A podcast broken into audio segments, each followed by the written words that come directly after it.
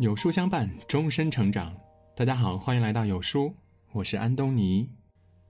今天我们要分享的是，山东农家女被冒名上大学，康辉自曝高考被顶替经历。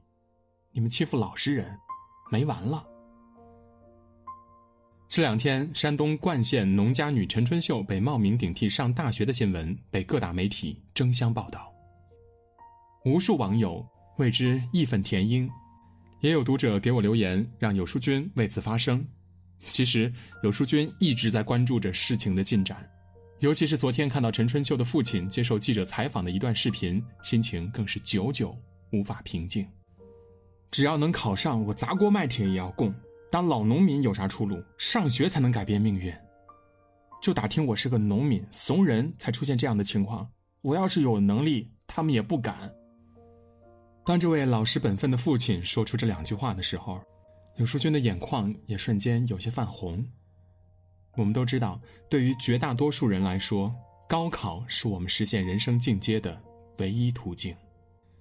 但是，十六年前，陈春秀以五百四十六分的成绩考入山东理工大学，却没有能等到录取通知书。陈父说，当时他问过女儿是否复读一年，女儿拒绝了。因为陈春秀知道贫困的家境其实无法支持他再次经历一次高考，因为为了他的学业，哥哥已经辍学打工去了。于是，同样老实本分的陈春秀，默许了自己的人生。整整十六年，他当过电子厂的工人，做过餐厅的服务员，从事着这个社会最底层的工作。直到多年以后，陈春秀通过成人高考，在老家的幼儿园。当了一名教师。如果不是现在网络发达，学籍重复被曝光，陈春秀不会想到，在城市的另一端，一名叫做陈艳萍的女子，在十六年前拿着她的录取通知书，前往山东理工大学报道，成为了一名大学生。毕业后也回到家乡，入职街道办审计所。回忆起自己念书的时候，陈春秀忍不住带着哭腔说：“自己出生在贫穷家庭，心里想着一定要考出去。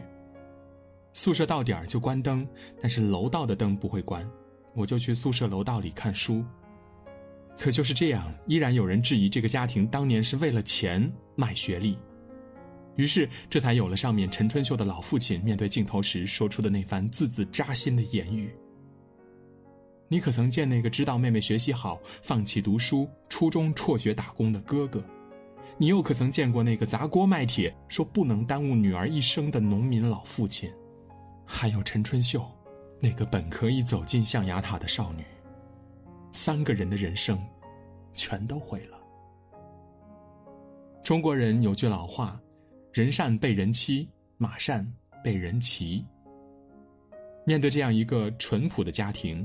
有人还是要是非不分、恶语相加。难道欺负老实人，真的可以没完没了吗？在网上看到过这样一段话，说：“老实人是一个很奇妙的词，这里面包含了诚实的品格特征，也披上了一层任人欺负、吃亏是福的悲壮色彩。在不少人眼里，老实人等于好欺负。”中新网曾经报道过这样一则新闻：，二零一三年七月，陕西省西安市两百名环卫工人被欠薪四个月，部分工人的午餐只能馒头就着热水，而他们辛苦一个月的工资甚至还不到一千五百块钱。当记者去采访时，六十三岁的环卫工刘大爷站在路中央，吃力地捡拾车辆扔下的废品，他告诉记者：“年纪大了，天天挂面馒头，实在是扛不住啊。”被欠四个月工资，只能节衣缩食，又不敢闹，怕丢饭碗。另外一位王大姐，午餐是用一元钱买了三个馒头。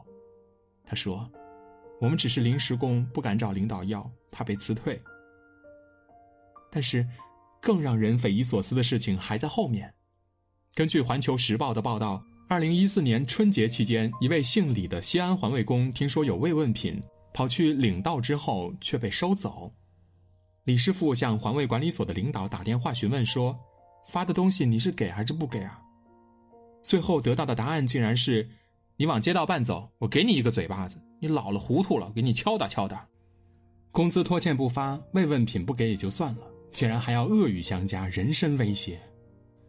后来，央视新闻一加一栏目深入调查，询问一位姓韩的老师傅：“为什么欠工资你们不向上面反映呢？”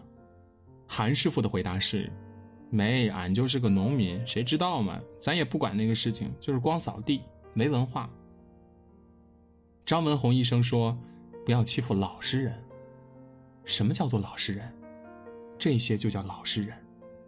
本想着安分守己，过好自己的小日子，但是偏偏你越老实，生活就越艰难。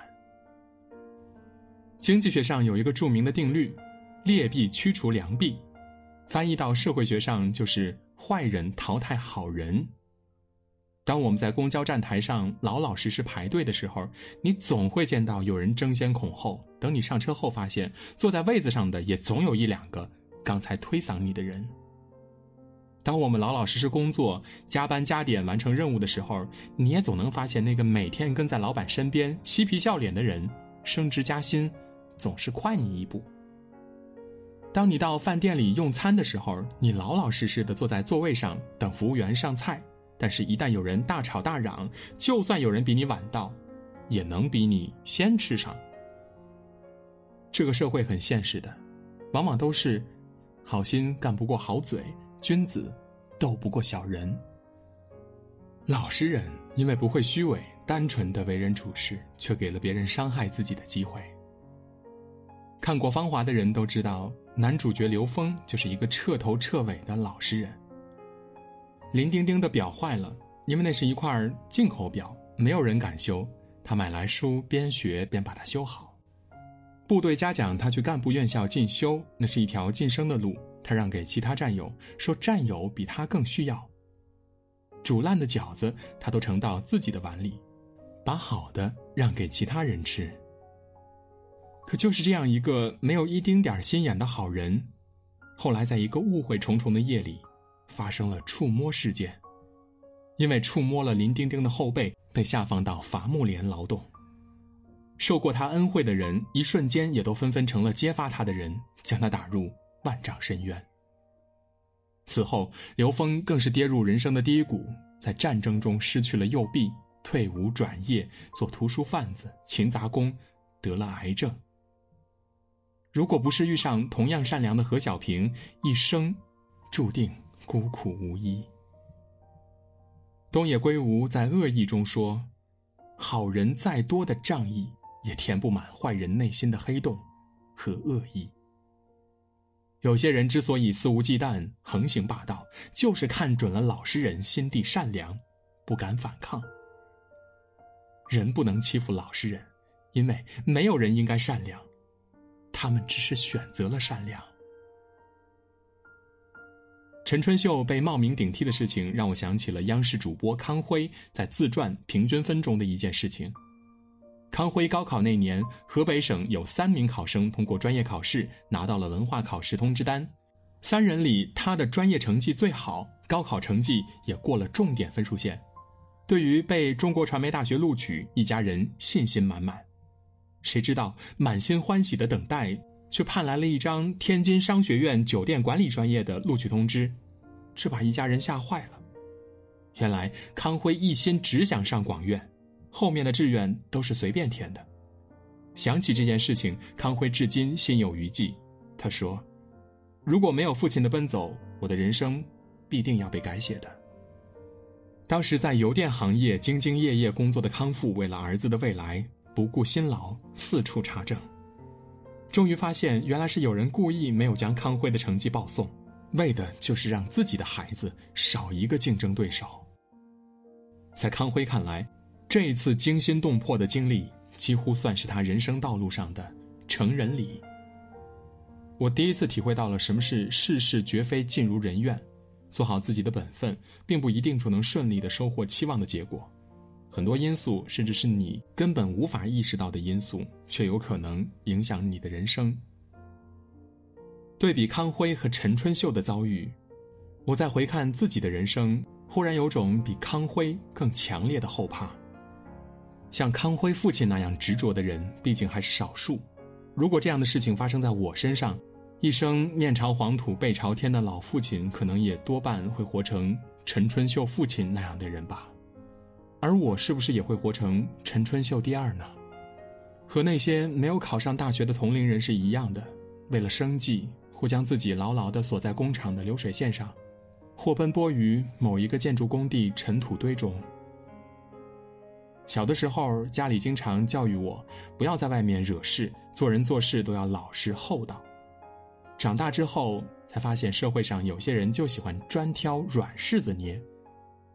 我们可以做一个老实人，但千万不能做那个被欺负的老实人。《人民的名义》中有这样一句经典台词：“不能总让老实人吃亏，让老实人流汗流血又流泪。”还记得二零一八年发生的那场昆山反杀案吗？于海明是一个本本分分的打工者，被花臂龙哥拳打脚踢，还举刀威胁。最后的结果我们知道，在江湖混迹多年的龙哥却马失前蹄，在那一天遭到反杀。而且法律也给出了一个公正判决：于海明属于正当防卫，不负任何刑事责任。那一刻，全国上下一片沸腾，大家都在说法律进步了。